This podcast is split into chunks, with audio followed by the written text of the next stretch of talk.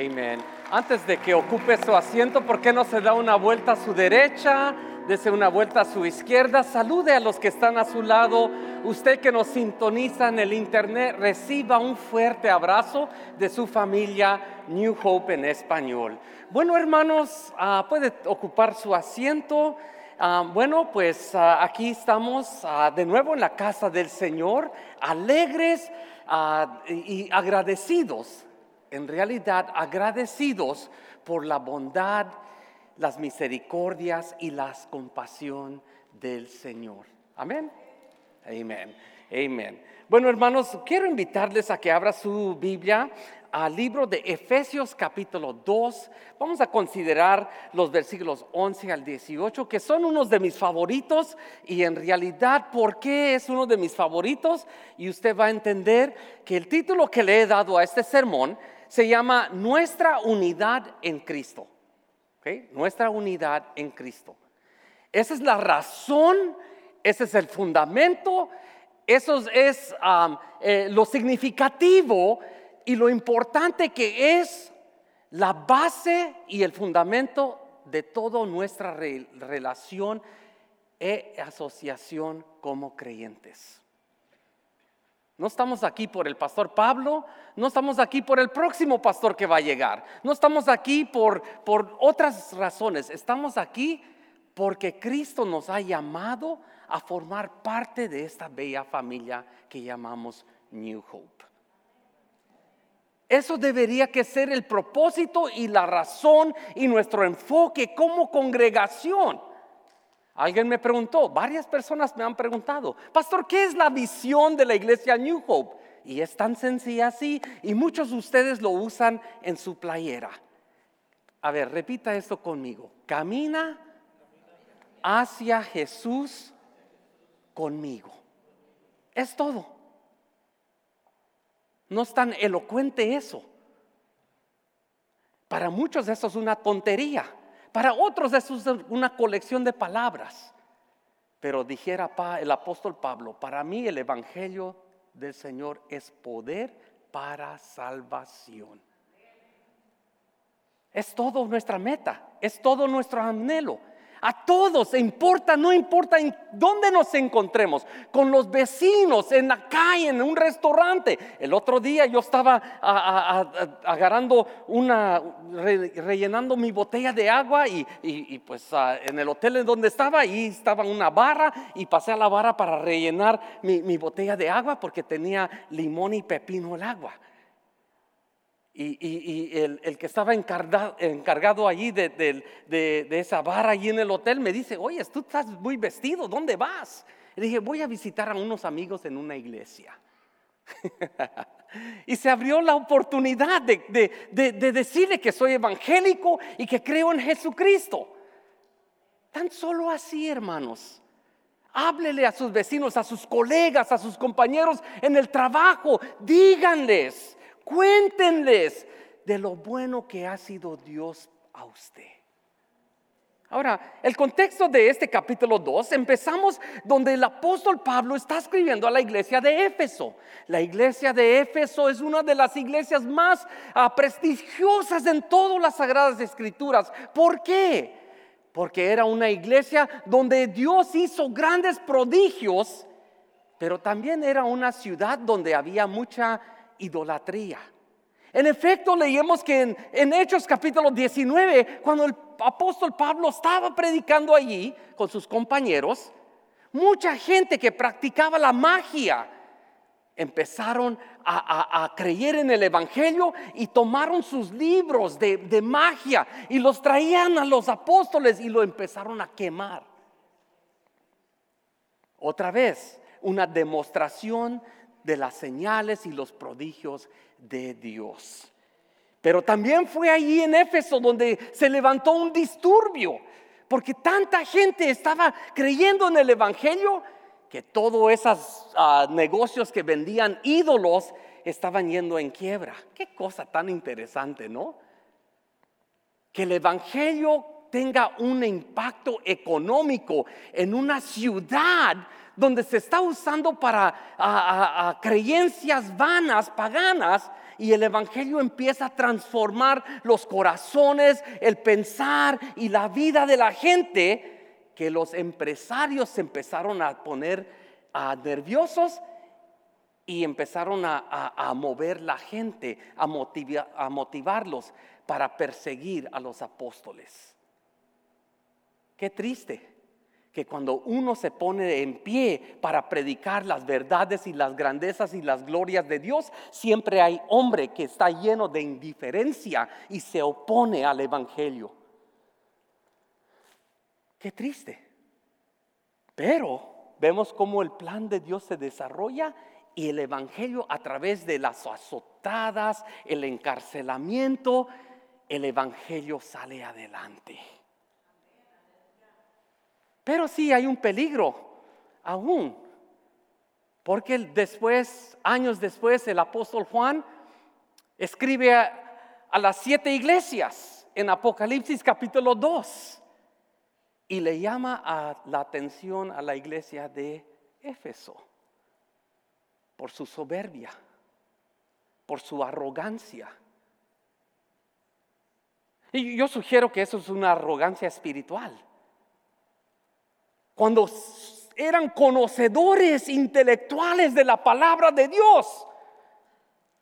Y el Padre a través del Espíritu le comunica a Juan y le dice, escribe a la iglesia de Éfeso. Conoces la palabra de Dios, puedes discernir entre los falsos y los verdaderos, pero esto tengo en contra de ti. Hermanos, escuche bien, nunca pierda su primer amor. Usted puede llenarse de títulos y seminarios y educación y nada de eso le va a impresionar a Dios. Nunca olvide su primer amor. ¿Quién es su primer amor? Cristo, gracias. Él es la razón de nuestra alegría. Y, bien, el contexto de este capítulo empieza en eso. Eh, los primeros 10 versículos del capítulo 2 es, eh, eh, está despertando y, recalcando ah, de, nuevo la obra de Cristo. En los versículos 13 ah, y 14, el apóstol está escribiendo a la iglesia en Éfeso y les dice, tengan cuidado, porque no somos diferentes todos en este cuarto y todos que han recibido a Cristo como Señor y Salvador, todos somos parejos. Yo no soy diferente solo porque soy pastor o tengo título de pastor. Somos iguales y fuimos redimidos por la sangre y la obra del Cordero de Dios en aquella cruz del Calvario. No permita que nadie use títulos, nombres, para tratar de persuadir su lealtad. Luego los versículos 11 al 22 de este capítulo, que allí es donde nos vamos a enfocar esta mañana, nos, asienta el apóstol en este, en, este, en este texto y nos dice, Cristo es la centralidad de nuestra fe. Cristo es lo centro y la razón y el enfoque que debería que estar al frente de cada uno de nosotros. Hermanos, déjeme decirle esto. Cuando Cristo no es el centro de nuestra atención, ¿usted sabe quién ocupa ese lugar? Nosotros. ¿Y usted lo, sabe lo que pasa? Empezamos a ver nuestras deficiencias, debilidades, incapacidades. Pero cuando Cristo es al centro, y lo vamos a ver esta mañana, cuando Cristo está es el, centro de nuestra atención, dice las escrituras, el amor lo cubre todo. Para usted que está casado, no me, no me, no me responda a esta pregunta. ¿Tiene deficiencia su cónyuge?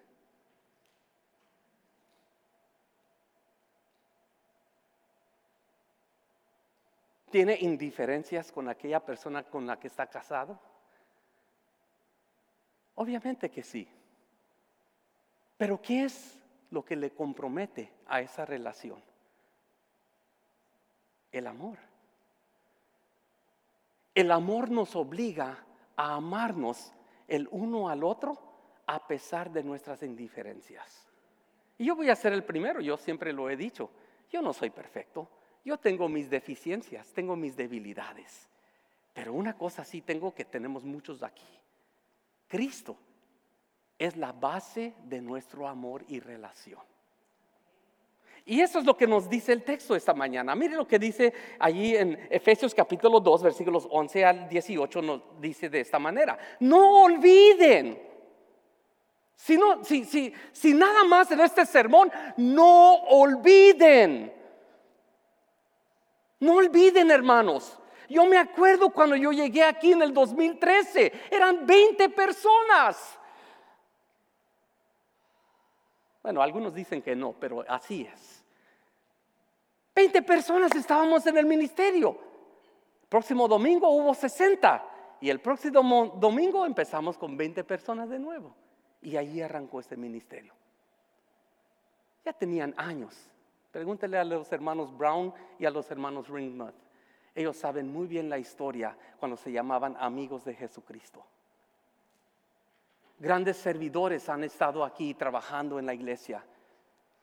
Hemos edificado sobre el trabajo de otros que han venido antes de mí y continuarán de trabajar cuando yo ya no esté.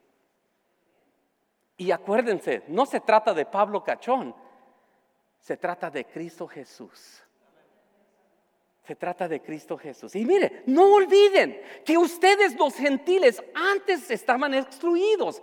Note lo negativo que nos está dando esta descripción. Eran llamados paganos, incircuncisos por los judíos, quienes estaban, note bien, orgullosos. El orgullo mata, hermanos, y el orgullo no es de Cristo. Note bien, eh, estaban orgullosos de la circuncisión. En otras palabras, ellos estaban orgullosos de sus tradiciones, de su religiosidad, y, luego dice, aun cuando esa práctica solo afectaba su cuerpo, no su corazón. Otras veces, la religión solo afecta lo exterior, no hace nada para lo interior. Y luego continúa, en esos tiempos ustedes vivían apartados de Cristo no se les permitía ser ciudadanos de Israel y ni conocían las promesas del pacto que Dios había hecho con ellos. Ustedes vivían en este mundo sin Dios y sin esperanza. Vivíamos en este mundo sin Dios y esperanza antes de Cristo. Note cómo cambia, cómo gira la, la, atención del autor. Mire lo que dice el versículo 13. Dice, pero ahora Primera cosa se encontró en el versículo 11, no olviden. Segunda cosa, pero ahora. No olviden, pero ahora. No olviden, pero ahora. No olviden, pero ahora. Hay un contraste ahí entre noche y luz, entre oscuridad y tinieblas y sin esperanza y promesa. Y ahora, propósito, vida, luz. Una gran diferencia. Lo vamos a ver en unos cuantos minutos. Y luego dice, pero ahora han sido unidos a Cristo Jesús. Antes estaban muy lejos de Dios, pero ahora, famosas palabras del autor, pero ahora, pero ahora qué? Pero ahora fueron acercados por medio de la sangre de Cristo. Y luego dice, pues Cristo mismo nos ha traído la paz. ¿Quién nos ha traído la paz? No la religión, no la iglesia, no los líderes, no el pastor. Cristo Jesús nos ha traído la paz. Y luego dice, Él unió a judíos y a gentiles en un solo, en un solo pueblo cuando por medio de su cuerpo en la cruz derribó el muro de la hostilidad que nos separaba. Nos separaba. Usted sabe qué más pasa cuando separamos a Cristo y alejamos la vista del Señor Jesús. Construimos barreras construimos muros. ¿Cómo se llaman los muros? Indiferencia, rebeldía, no respetar a la autoridad espiritual que está ahí enfrente de uno, que Dios ha puesto. ¿Qué, otras barreras? Barreras culturales, barreras religiosas, barreras de orgullo espiritual. ¿Qué otras barreras? Pecado.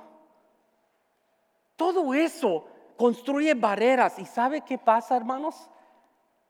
Nos separa y nos llena de indiferencia. Y, no te viene, el autor está diciendo, Cristo derrumbó todo esto porque nos separaba. Lo logró, versículo 15, lo logró al poner fin al sistema de leyes, de mandamientos y ordenanzas. Hizo paz entre judíos y gentiles al crear de los dos grupos un nuevo pueblo en él. Aquí hay más de 15 países representados en esta congregación. Un día un amigo me dijo, Pablo, ¿cómo lo haces? ¿Cómo, se convive? los suramericanos con los centroamericanos, con, los mexicanos y, con los del Caribe. ¿Cómo, se, ¿Cómo coexisten sin tener pleitos? Bueno, hermanos, la pura neta, si me permite hablar del corazón, no ha sido fácil. No ha sido fácil, eso es la realidad. Yo he estado entre convivios entre ustedes y a mí no me gusta el chile. ok, o no me gustan los frijoles, o no me gusta la. Está bien. Eso, eso es parte de nuestra cultura. Pero usted sabe qué es lo más bello de todo eso? La convivencia. Hemos convivido muchos tiempos nosotros.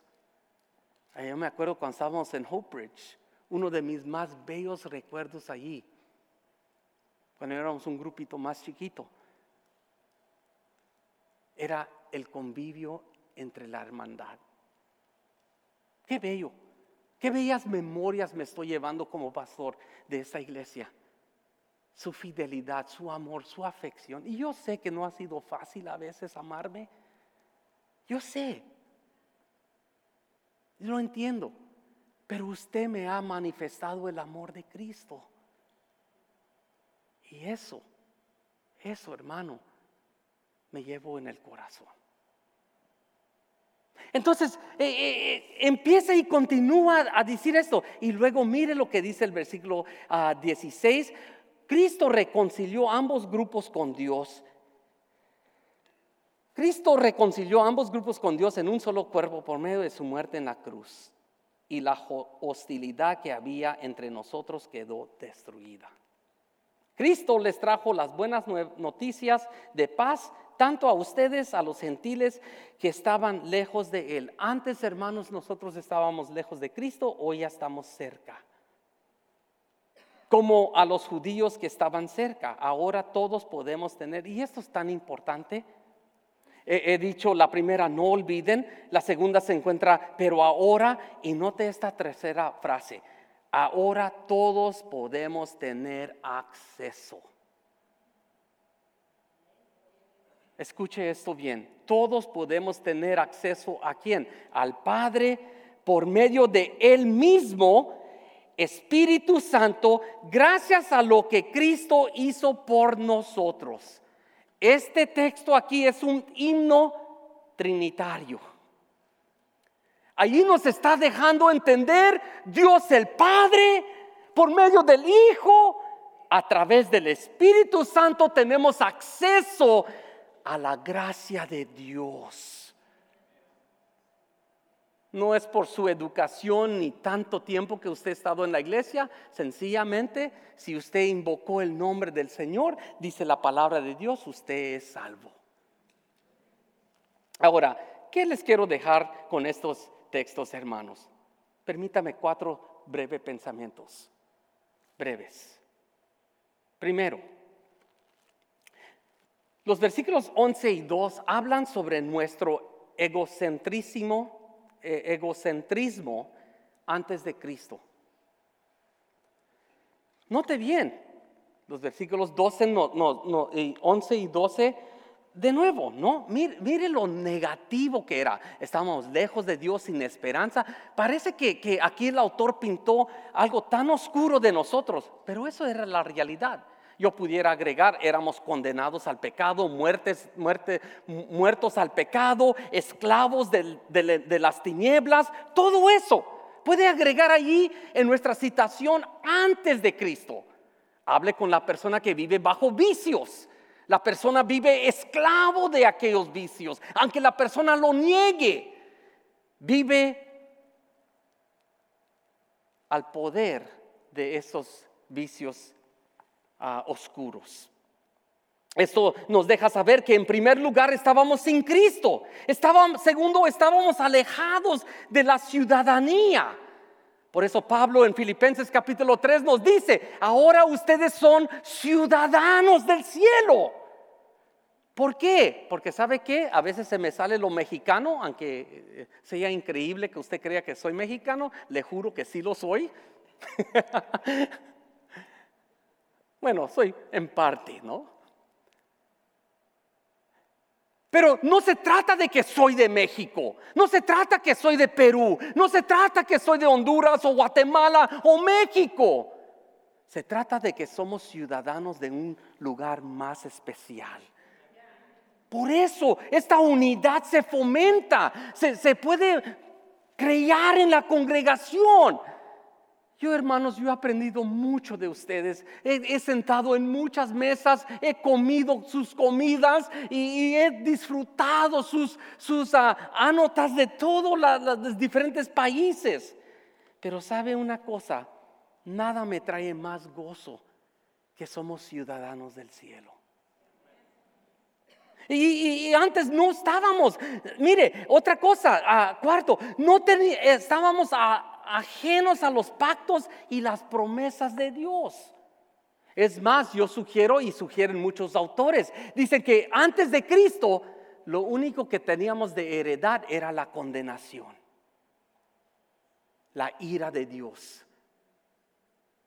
Y, note, eso era nuestra condición. Mire, también el autor nos describió, vivíamos sin esperanza.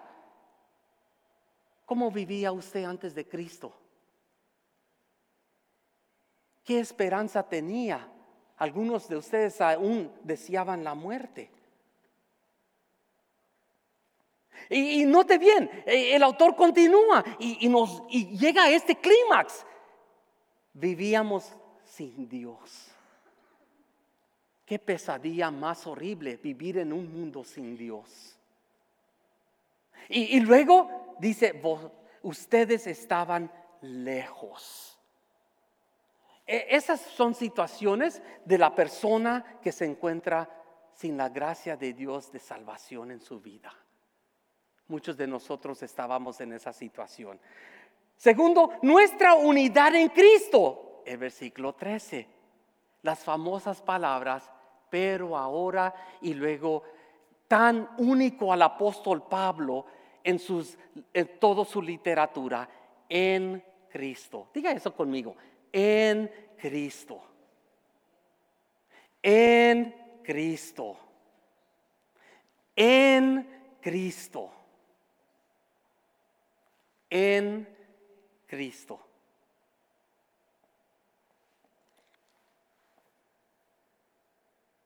en Cristo. Eso es la clave de todo ministerio, de todo pastoreo, de todo liderazgo, de todo servicio al Señor. Si usted no lo está haciendo en Cristo, tenga cuidado. Porque es difícil el ministerio. La gente te traiciona, te lastima, y tú también lastimas a la gente. Por eso lo importante es en Cristo. ¿Por qué? Porque cuando está en Cristo, en Cristo nos obliga a perdonarnos. En Cristo nos obliga a fomentar unidad. En Cristo nos, nos compromete a orar y pronunciar bendición el uno al otro aun cuando no es fácil. Si no, pregúntele a alguien que está casado. ¿Siempre amas a tu pareja? Yo le garantizo, hay días que no es fácil amar a la persona. Así es, hermanos. Así es. Esa es la pura neta, aunque suene chistoso. Pregúntele a Socha, a veces es bien difícil amar a Pablo. Y gracias a Dios que me ama. Y está comprometida a mí, que este año vamos a celebrar 29 años de casados. Gloria a Dios. Hermanos, nuestra unidad en Cristo es de suma importancia. Yo espero, al escuchar, ya que ya no esté en esta iglesia, al escuchar cómo Cristo se está multiplicando en la vida de mucho más gente. Eso es la visión del pastor Matthew. Eso es la visión de la iglesia New Hope Church. Eso es la visión del pastor Pablo. Y espero que eso sea su visión.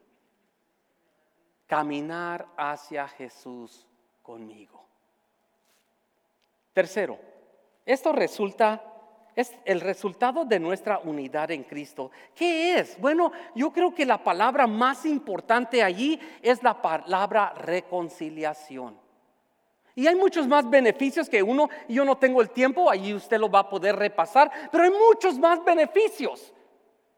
Reconciliación nos ayuda a entender lo que Dios hizo en la cruz del Calvario por nuestras por nuestra situación. Primero, primero, Él derrumbó una pared de separación. ¿Qué era lo que más le impedía venir a Dios? Yo le garantizo, lo que más impedía a la persona venir a Dios y aún nosotros antes de conocer la gracia de Dios era nuestra culpabilidad. No nos sentíamos dignos. No nos sentíamos merecedores de la gracia de Dios. Pero usted sabe qué es gracia en toda su totalidad. La gracia de Dios es que exactamente no lo merecíamos, pero Dios en su soberanía y providencia y poder y dominio, Él decidió salvar y rescatarnos de las tinieblas. Y no lo merecíamos y nos llamó y derrumbó todo aquello en nuestras vidas que nos impedía venir al trono de la gracia a recibir su amor, su vida. Y nos reconcilió con Dios. Que uno debe decir, ¿cómo se puede entender la palabra reconciliación, reconciliación. ¿Qué nos lleva a este último punto? Nuestra centralidad a Cristo es el resultado de la comunión por el Espíritu Santo. Reconciliación literalmente significa un intercambio completo. ¿Capturó eso? Reconciliación literalmente significa un intercambio completo. ¿Quién intercambió y qué se intercambió? Yo le di al Señor mi pecado. Ah, decía un amigo mío, Pablo, antes de Cristo eras una bestia. Lo feo lo sucio, lo horrible, esa ira, ese enojo, e, e, e, ese rechazo, ese odio, todo eso oscuro que consume al hombre y lo roba de los propósitos de Dios para vivir en abundancia y el gozo que trae el Espíritu Santo a nuestras vidas. Dios hizo un cambio completo. Tomó esa herida, es eso malo, y me dio vida. Y nos dio gozo. Y nos dio paz. Paz. nos dio paz que supera todo entendimiento del ser humano. Gloria a Dios ya no tengo condenación, ahora tengo perdón. Dijo Pablo en Romanos 8.1, hay pues no condenación para aquellos que están en Cristo Jesús. ¿Usted entiende eso? El hombre te puede condenar. El mundo te puede condenar. Hermano, hermana, amigo, tú que sintonizas en el Internet, escuche esto bien. Cuando uno recibe a Cristo como Señor y Salvador, ya no te puede hacer nada la condenación. ¿No me cree? Leía todo el capítulo 8 de Romanos. ¿Qué pues nos puede separar del amor de Dios? No afán. Nada lo que existe en este mundo ni en el mundo por venir nos podrá jamás separar del amor de Dios en Cristo, en Cristo Jesús. Gloria a Dios. Gloria a Dios.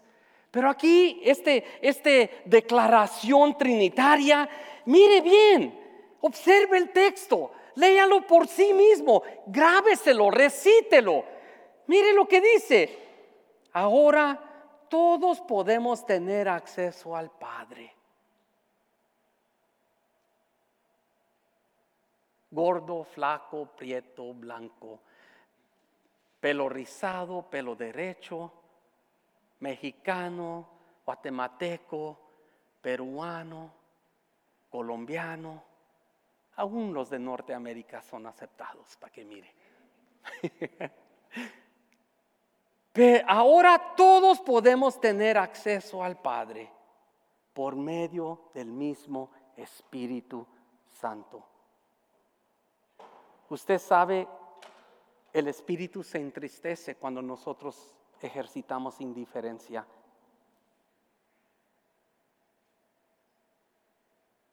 Cuando no nos respetamos, creamos esos muros que Cristo ya había derrumbado y entristecemos al Espíritu de Dios. ¿Por qué? Porque Él fomenta esa accesibilidad al Padre.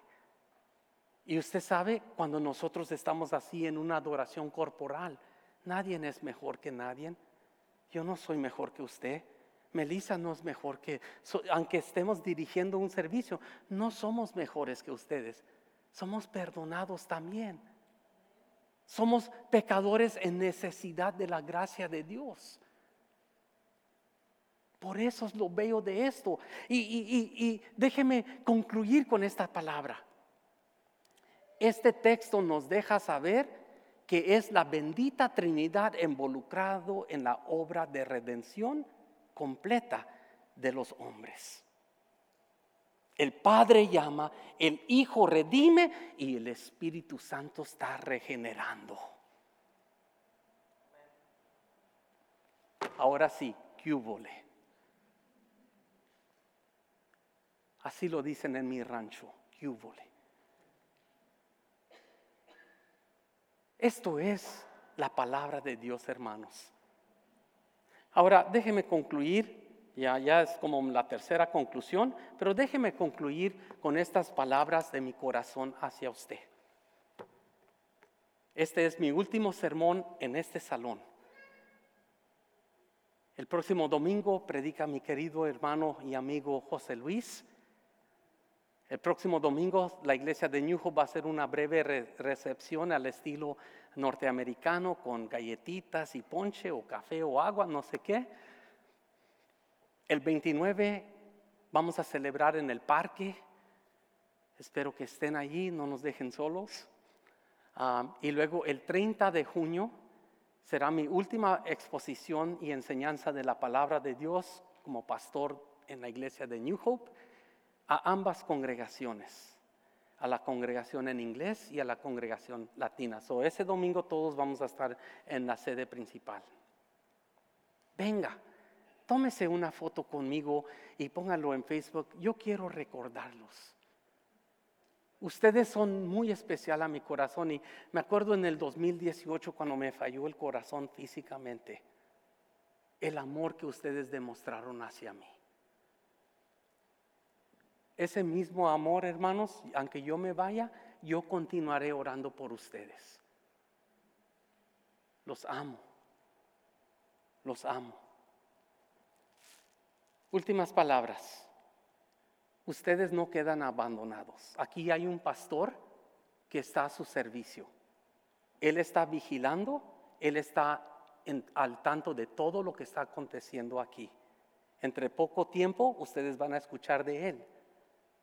Si usted tiene alguna pregunta, el ministerio no está desorientado. Tenemos un calendario de todo el 2024 ya. A ver, ah, Claudia, ponte de pie. Eh, eh, eh, ese es uno de nuestros líderes. Claudia Pacheco, ella dirige la oración a, María Ugarte y José, ah, pónganse de pie, ellos están al frente de grupos pequeños, por favor, hermanos, pónganse de pie. Y luego también a Sergio y Aide, que están trabajando mano a mano con los hermanos Ugarte. Y luego, ¿dónde estás, Melissa? Ponte de pie, aunque ya la gente te conoce, ponte de pie, ahí estás, por favor, sí. Ah, y luego, ¿quién me está hablando? Denise, ponte de pie, Denise está atrás, ella es la, administradora de la iglesia, ella trabaja aquí, ella está al tanto de todo lo que... Estos hermanos se están reuniendo con el pastor Matthew esta semana y ellos van a conversar de todos los planes y todo el calendario que ya se, eh, eh, se detalló y se... Den. No quedan desorientados ustedes, hermanos. El presupuesto se aprobó en la iglesia y ya estamos con presupuesto nuevo. Si usted escucha comentarios de que qué vamos a hacer, estamos perdidos, no sabemos, hablen con estos hermanos. Hablen con Denise. Ah, David, perdón, ponte de pie, David. David, ah, si ustedes no han llegado a conocer a David, invítenlo a conocerlo. Estos hermanos ya tienen rato que estamos orando, estamos ah, planificando, estamos dedicados al bienestar de este ministerio. Y ellos van a estar tratando directamente con el pastor Matthew. ¿Por qué no les da un aplauso a ellos? Gracias hermanos, pueden tomar asiento. De nuevo, nuestra querida hermana Denise, ella va a estar trabajando directamente. si usted tiene preguntas, por favor, dirígeselas a, la hermana Denise.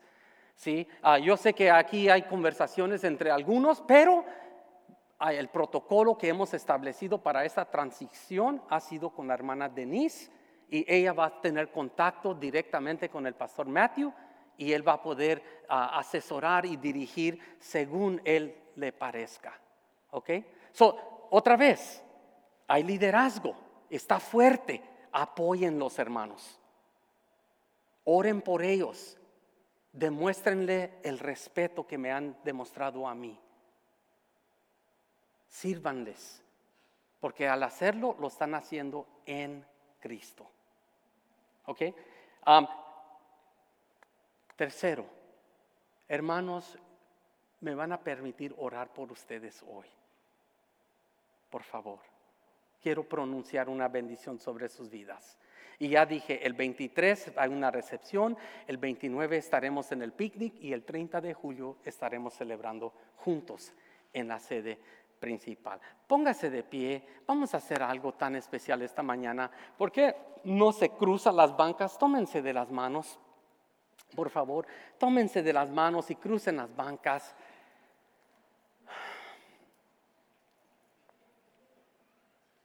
Pásele, hermano Luis, eh, cruce allí con... No muerde, yo le, yo le aseguro que, el hermano ah, Francisco no muerde. Sí le va a pellizcar, pero no, no muerde. Sí, ah, ok. Hermanos, mi corazón se regocija con gozo.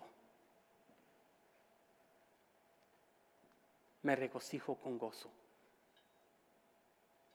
Los amo. Gracias por aguantarme. Gracias por apoyarme. Xochitl, gracias por creer en mí y, y permitirnos movernos a Minnesota alejarnos de todo nuestra familia. Gracias, porque ha sido para mí la única mujer, la más bella, y ha sido la mejor amiga en el camino del Señor. Gracias por tu apoyo y gracias por tu amor. Hermanos, oremos. Padre, en esta mañana, aquí se queda una gran parte de mi corazón. Yo sé que yo no he hecho las cosas bien. Yo puedo nombrar muchas cosas que he fallado. Pero junto con mis hermanos yo celebro tu gracia, la fidelidad. Te doy gracias porque hasta aquí me has preservado en tus caminos, aun cuando no ha sido fácil. Gracias Señor porque no estoy yéndome de esta iglesia peleado, no me estoy yendo de este ministerio, por, como dicen allí, en vergüenza. Aquí no hay temas de, de dinero o inmoralidad. Aquí ha sido un hecho que tú has hecho. Y a ti te ha placido removerme de este ministerio y llevarme a otra iglesia. Y duele. Lo siento. He dado 10 años de mi vida aquí. Mis hijos se han criado en este lugar de Minnesota. Padre, bendice a esta congregación. Y yo sé que ellos están fuertes, llenos de visión, llenos de, de, organización. Y tienen a los ancianos y el liderazgo de toda la iglesia que los apoyan y tienen un amigo que se llama el pastor Matthew St. John, que es su pastor de ellos. Ellos no quedan sin pastor. Él los ama, ora porque Él me lo ha dicho y me lo ha demostrado. Ahora yo pido, Señor, presérvalos de la confusión, cuídalos de la indiferencia, protégelos de aquellos que quieren murmurar hablar lo que no es, ayúdales a mantener y preservar su unidad en Cristo. En Cristo. En Cristo. En Cristo. En Cristo. Que Cristo reine en sus corazones y que la paz que sobrepasa todo entendimiento llene sus vidas, sus corazones, sus mentes con la gracia y la fragancia de Cristo Jesús. En el nombre del Padre, en el nombre del Hijo, en el nombre del Espíritu Santo. Amén y amén.